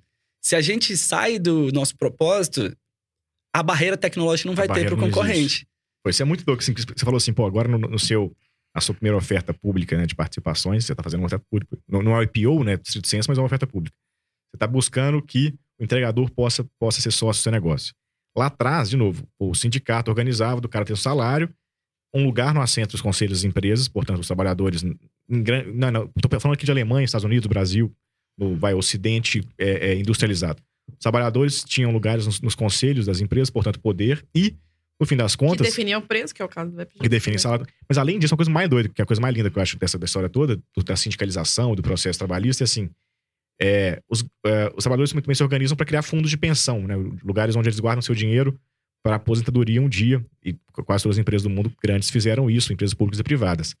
E os maiores investidores das grandes empresas do mundo hoje são os fundos de pensão. Então, na Uhum. prática, num certo sentido, lá atrás, para quem é mais velho e tal, e trabalhou nessa- na- no mercado mais tradicional, deu certo. Cara, os trabalhadores passaram a ser os maiores sócios Uhum. das maiores empresas do mundo, porque conseguiu se arbitrar mais ou menos bem. Lógico que eu, que eu tô- tem um monte de coisa errada, não tô aqui fazendo uma Claro, coisa, mas, claro. mas fez sentido. Uhum. Mas aí, de novo, Depois que você sai do mundo do sindicato, você sai do mundo da, da organização do trabalho, esse desafio volta. Você volta para um, um- um velho oeste de Sim. cada um dar seu É. preço. E aí que, é- que é cruel, né? Que Não, eu mas- acho. Eu e- acho. E aí vocês estão brigando contra isso, enfim. Exato. Essa é a nossa. Eu acho assim, é, é óbvio, mesmo que a gente fique, tipo, gigante, é, a gente é só uma empresa, a gente não vai conseguir mudar. Eu acho que tem várias coisas que a sociedade precisa que passam por, por questões políticas. A gente entendeu o que a gente quer ver como sociedade. Eu acho que a gente tem é, é, como evoluir nisso. Por exemplo, eu sou muito defendendo da renda mínima, assim, super, porque eu acho que isso resolve quase todas as questões de trabalho. Qual delas? Qual, qual o conceito do Elon, do Elon Musk? Eu acho que todo mundo do- tinha que ter um mínimo. Ou do, do... Como é que ele chama? Do Suplicy. O Suplicy. O. Suplicy chama renda mínima, né? Lá fora É. eles chamam de UBI, né? É, é. Tô brincando é porque tem duas visões. Mas, mas enfim. É, eu, eu, eu sou a favor disso, que, tipo, se, se o, assim, a realidade é que a maioria das pessoas precisam trabalhar, são obrigadas a trabalhar, porque É. senão a, a- a subsistência depende disso, né? Sim, sim. É, e, sei lá, no mundo ideal, as pessoas deviam trabalhar com o que elas mais se identificam, mais gostam e tudo mais. Então, eu fico pensando, se você tem a renda mínima, e ela é uma renda mínima digna para viver, isso acho que é melhorar a sociedade como um todo, porque os trabalhos, eles seriam realmente para complementar a renda, é, ou então realmente seria um trabalho que ele, se você se identifica com ele. Então, eu tô falando isso porque eu acho que, é, o, de uma certa forma, o que o trabalhismo fez foi, por exemplo, por que, que só o cara que é, trabalha e tem direito a plano de saúde? Não é um negócio louco, assim? É. Eu acho meio louco. Eu acho que todo mundo devia ter um- um- uma saúde digna, assim. Então, de uma certa forma, você está transferindo uma responsabilidade que eu vejo que deveria ser do Estado, da sociedade, de prover saúde para todo mundo, para a empresa. empresa. Então, se você tem uma, uma saúde de qualidade mesmo, a empresa não precisa arcar com isso. E é bom para todo mundo. É bom para a sociedade, que todo mundo vai ter um- uma saúde boa. É bom para a empresa que não tem esse custo. É, então, eu acho que tem várias discussões. E é ótimo, assim, só para fechar, é ótimo para o trabalherdor também que ele pode sair da empresa e não tem Sem que ficar perdendo sem esses ficar refém do, do, plano de, da- do plano de saúde da empresa, que é triste, Sim. mas é Que é a gente história da carteira assinada. É. Que é o que al- alguém fala, que eu esqueci agora, que é mais. É tipo a coisa mais perigosa do mundo, é a heroína e um. Na Nicolas Taleb. o Taleb, exatamente. Que inspirou o Nossa, Podcast. A Ida com a dele, inclusive. Perfeito. Ele fala, ele fala heroína e um, e um- Heroína e um e- salário mensal. É. As duas coisas mais viciantes do mundo. É, é. É, E é, realmente é complicado, job. assim. Eu, eu já trabalhei com gente, o cara fala assim, cara, tipo, eu, eu tenho que ser demitido, eu não posso sair daqui porque eu vou deixar meu milhão de. De grana, É. de de, benefícios. de, de- Como é que chama? De. Ah, de opções, tem um monte de coisa, quando, cara. quando você é demitido, É. fundo de garantia, Fundo de aquelas Fundo de coisas, né? Eu não posso deixar pra trás, Não, aí você fica refém, Eu escutei isso triste. essa semana de uma amiga, tive um estresse aí que eu me convenci ela a empreender. Mas enfim, Não, fui resgatar o meu, aliás, fui na caixa. Bela experiência. Só, só fui cinco vezes, quatro horas cada, cada vez que eu fui lá e consegui resgatar o meu dinheiro. o meu cinco vezes tava. excelente Não, user mas, experience. mas eu tenho uma coisa. alô, Ele veio com as visões de economia e me veio um clique de tecnologia, né? Que é muito doido. Você tá falando que a gente teve uma era, ou ainda tá vivendo essa era de personalização absurda. Tudo é personalizado. Ensino é personalizado, tecnologias personalizadas. Você dá o preço que você quer, você. Mas na real é isso que você falou. Se você, a gente, se você não se organiza minimamente ali no, no, no etc., você, tem menos poder de negociação. Com certeza. E que é o que acontece também, por exemplo, com todas as plataformas, YouTube, redes sociais, etc. Uhum. etc. Se você não Sim. tem poder de organizar, você é só um indivíduozinho ali com perfil. É isso. é, e eu acho que a lógica é um pouco assim, como que a gente cria sistemas onde o- a empresa ela não tem tanto poder assim. Ela tem menos poder. Você tira É. um pouco do poder, porque eu acredito muito em descentralização também. O Taleb ele fala muito sobre o localismo, né? Sim. Então, pra mim, eu acredito muito nisso. Você deveria tirar o poder da federação e jogar para os estados, tirar dos Super, estados, jogar para o município, tirar do município, jogar para os O bairros. bairro, é Total. E aí total. fosse, eu acho que eu acho que eu, eu vejo essa lógica acontecendo com empresa também. Como que a gente cria uma empresa que tem menos poder, assim? E, e- e o poder tá mais distribuído pela e eu- rede. mas eu, mas eu, eu ia só eu ia te questionar nisso. Assim, eu tenho uma dúvida só na coisa do poder, que é o seguinte. É, você, eles têm muito poder, essa grande empresa, mas tem muito problema que ela acaba tendo que resolver. É. Mas eu acho que é, é isso que eles não enxergam. É isso, assim, a partir do momento que ela não, não descentraliza, você vira o cara que vai arbitrar um monte de coisa e vai apanhar o tempo inteiro. Tá errado de partida, que é um pouco a cultura brasileira, né? A grande empresa tá sempre errada. Mas tem um monte de problema que ela, por querer Gera. ser- ter monopólio de poder, que ela gera pra ela mesma, tem, né? tem uma frase que eu adoro também, que se a maior Que é isso, o cara arbitando o que, que pode ou não pode, censura, É. etc. Tudo, Exato. Tudo loucura. Exato, porque é ele, uma ele loucura. tem um poder absurdo, ele É. agora tem que discutir. É uma loucura. isso, né? Mas olha que interessante, uma frase que eu adoro, que é assim, a maior fonte de problemas são soluções. Você, tem, você aparece, tem um problema, fala, tive uma ideia. Aí, essa ideia, muitas vezes, ela vai criar um monte de problema que você nem percebeu É, ainda. Exatamente. Então, por exemplo, no começo, quando essas startups começaram, tipo Twitter, Facebook e tal, eles não queriam, eles, eles falaram, não, a gente é só um veículo, né? A gente somos os pipes. Somos isentos, Somos é. os pipes, a gente É. não vai mexer. Como, como empresa pequena, elas defendiam isso. Agora que elas querem manter o monopólio delas, Elas não defendem mais. Ai, me irrita demais. elas querem É. ter o, o máximo de regulação que tem melhor pra eles. Porque quem é que vai Exatamente. conseguir concorrer? Cara, Né? então, eu fico estão preocup- literalmente boicotando qualquer um que nasce, né? E, e esse, esse lance do problema e solução é interessante porque, por exemplo, eu vejo um monte de gente bem intencionada que fala assim: ah, não, as empresas de aplicativo deviam ter que criar um centro de apoio ao entregador em todos os bairros da cidade. Eu fico pensando, cara, tipo assim, mas como que vai ser essa lei? Vai ser pra todo mundo? Porque eu quebro, tipo, eu não consigo. É isso. Então, se a gente, como É. sociedade, entende que a gente tem que permitir que as startups nasçam e, e trazer alternativas, a gente tem que olhar para esse lado também da, da viabilidade, né? É. Então, eu fico pensando que talvez a gente tenha que ter outras soluções. meu TCC, aliás, pesquisem. Pe- O senhor Pedro Hertz, tem o TCC dele é sobre isso. É sobre, é sobre é, é, o quanto que as empresas, as grandes empresas dos países se benefici- são beneficiadas pel- pelas altas barreiras regulatórias. Uhum. E quando os países passam por momentos de, transforma- de liberalização regulatória, falando que uma coisa bem específica é regulação, né? não li- liberalização em todo sentido. Quando cai a regulação num certo país durante um período curto de tempo, de 5, 10 anos, as grandes empresas perdem valor de mercado, Uhum. em média. Perfeito. Porque elas, porque você passa a ter. Ah, pode ter mais de banco. entrada, né? Então, o Nubank aparecendo, de repente. Aí é mais difícil para quem tá- já estava aí antes. Tem, o, tem a Tesla aparecendo, que é mais difícil para Ford, por aí vai. Quando você, você pode fazer mais coisa, É isso. enfim. É Não, isso. você cresce e quer, e quer ter controle. É isso que é, que é o desafio. É, esse é o você desafio, por cresce isso- no descentralizado e, e quando você tá É. grande, você quer ter controle. Esse é o desafio. Então, o que, que a gente Eu tá tô fazendo indignada. é, é, é, virar refém da gente mesmo? Código livre. Boa. E a gente Preparado pra crescer. E a gente, a captação que a gente tá fazendo, que é muito mais difícil, às vezes, fazer o crowdfunding do que privado, assim. Claro, é muito claro. doido. Então, a ideia nossa é que quanto mais gente fizer parte, mais coletivo vai ser também. Então, tem essas são as ideias. Não, super interessante. Desculpa, eu tô engajado nessa pauta. Nós vamos ter umas É bom esse resenhas aí. Não, porque eu vi uma entrevista do, do Mark Zuckerberg no Lex Friedman, que eu sou fã, que é um cara de tech, Eu, né? vi, eu vi um pedaço. da- Eu fiquei muito irritada, porque aquele cara que era um empreendedor virou um publicitário político, assim, ele não responde as perguntas, ele foge, ele escapa. Você fala, pô, que dó. Né? Já tem uma assim. cara meio sem vida um pouco. É, nisso. não, mas assim, ele vira, ele ficou muito politizado, assim, dá uma tristeza, assim, tipo, que ele não, não tem aquele, sabe, Ele tipo... começa a entrevista fazendo um teste, não sou um robô. Cara, É, começa bom demais. Sério, o cara faz isso É mesmo. sério? O cara dá um papel pra ele, bom. uma, sei lá, Pra ele ticar quantas uma... combis tem aqui? ó, O cara tem que ticar, assim, né, não é robô. Ele começa a entrevista assim, Muito bom. Maravilhoso. fazendo o Não, a teste. entrevista é muito boa, mas é isso, dá uma tristeza, porque assim, ele foge das perguntas Sim. balizadoras que são, que dá pra mim, pra tesão aqui no empreendedorismo, de ficar lendo e ouvindo as histórias. É isso, você tem um propósito, tem um porquê, você tem um, uma linha. E ele perdeu, assim, eu fiquei um pouco frustrada. Enfim, tenho dúvidas sobre o metaverso. Podemos fazer. Vamos trazer ele de novo pra gente falar de tecnologia. Podemos, eu é tô querendo verdade. trazer um pessoal de tech pra gente ter uns papos mais Podemos. techs divertidos. A gente marca outra. Tá bom. É Saulo, né? Que é o- que é o, que é o, que é o. Saulo. É, o Saulo. Eu trago o Saulo. Exatamente, trazer o Saulo, é verdade. O alterônimo. O, Saulo, o alter ego de, Alter de ego. Pedro Andrade será Saulo Saulo, Brito. Saulo, Brito, virá falar Saulo de. Brito.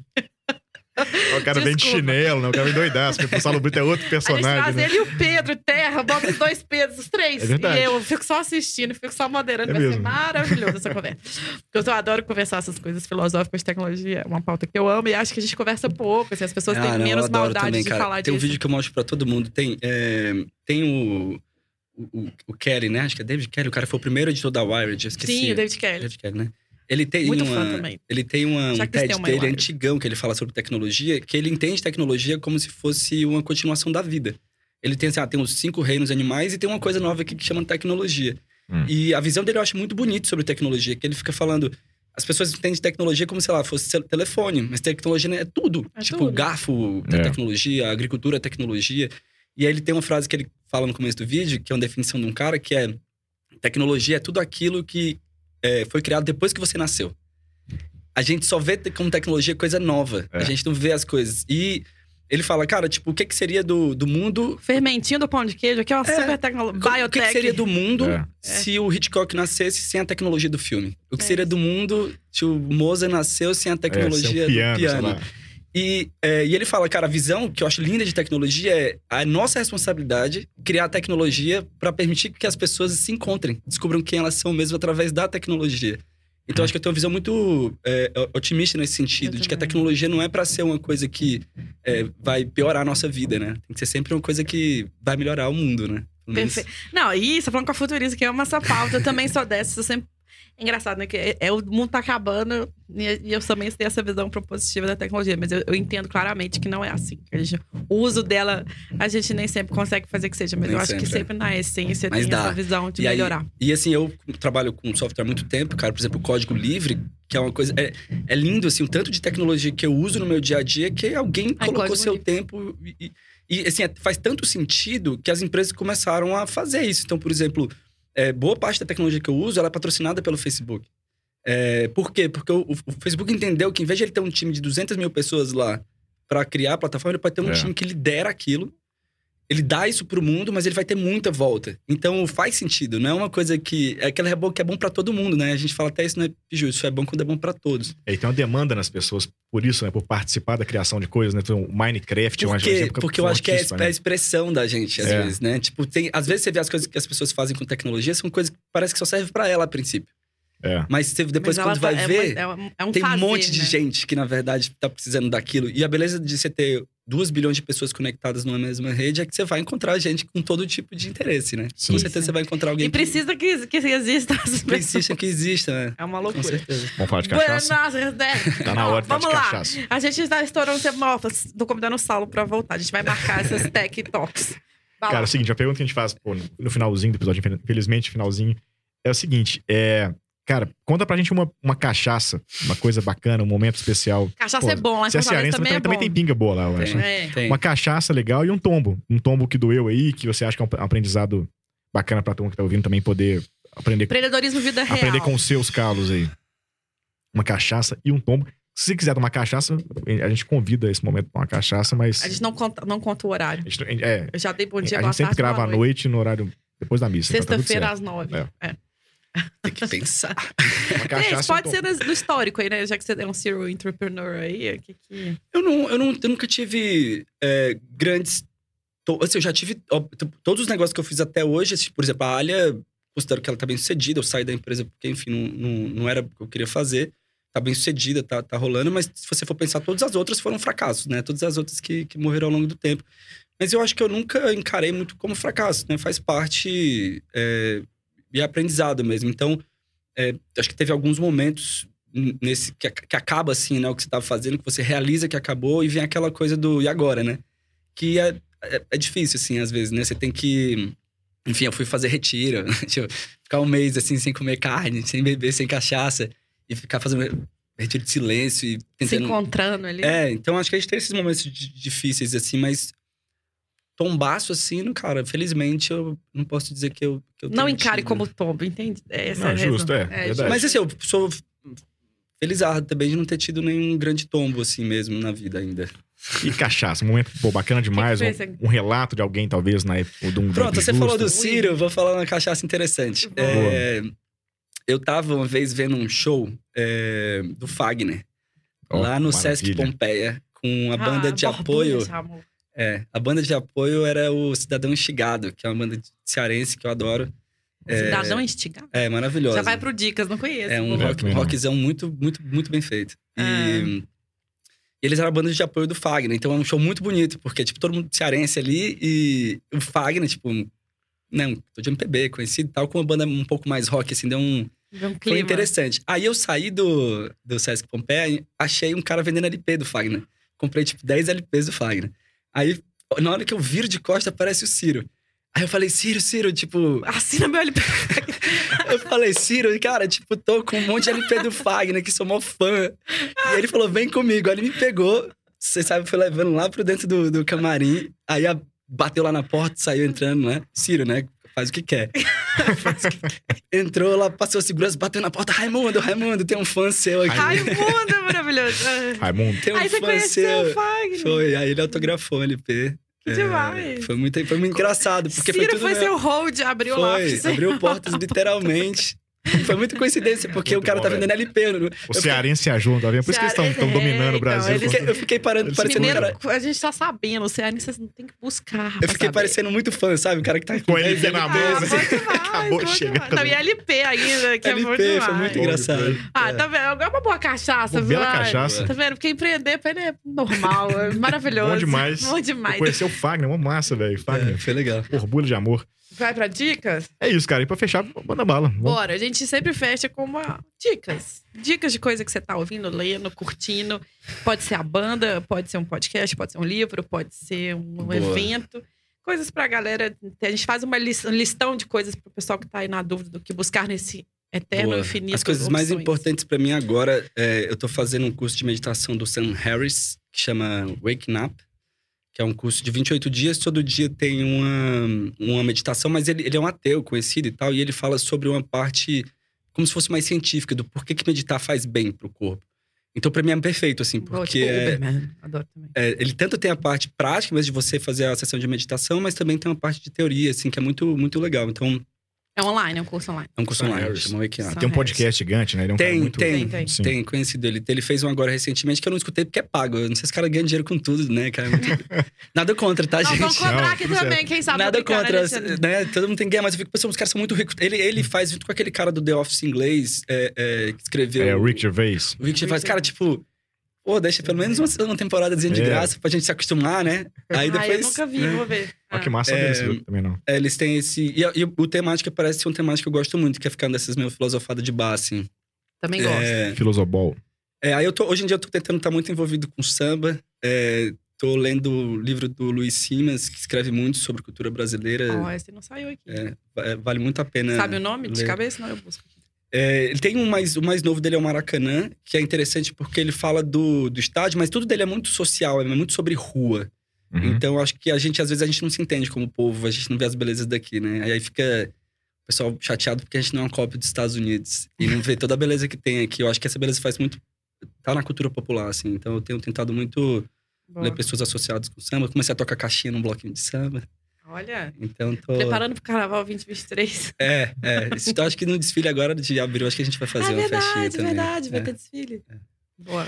Cara, é isso, né? É isso. Muito obrigado por vir Valeu, aqui. obrigado pelo convite, De foi novo, legal. a conversa mais pedida por todos vocês aí. A mais, igual o Raimundo, a mais pedida. A mais É, pedido. espero que seja mais escutada. Tá? A gente também, a gente também. Vamos Pô, cara, recorde. fantástico o negócio, importante pra caramba. Você tá enfrentando Valeu. um problema importante, enfim, cuidando de gente que tem que ser cuidada e, e tem que dar a chance de a vida mais legal. Obrigado pelo que você faz. Obrigado por ter vindo aqui Valeu. hoje, de verdade. Obrigada mesmo. por Obrigado. topar as digressões aí. É, de, não, adorei, eu de tech, adoro. os É papos, verdade que a gente, saiu bastante, curte. voltou, mas enfim, Não, vai se eu adoro. divertido com a É gente. isso. E quem gostou também, vai lá e investe na gente. Vai lá, investe, baixa o app. Baixa o aplicativo, dá uma olhada no site Baixa o da Cria. aplicativo. Tá tudo no link no YouTube, a gente coloca na descrição. No Spotify também, é um pouco mais difícil de entrar, mas enfim, procurem os links, estão todos aqui e no site da App Justo. É, e falar nisso, depois se quiser o vídeo no ar, anexa o vídeo do Hidra lá no seu, na sua plataforma. Alguns empreendedores ah, é têm verdade. usado isso como forma de apresentar o um negócio para investidores. Vamos fazer isso sim. Põe lá o link também. Galera, é isso. É, Quarta-feira que vem tem mais do podcast. Fiquem bem. Forte abraço.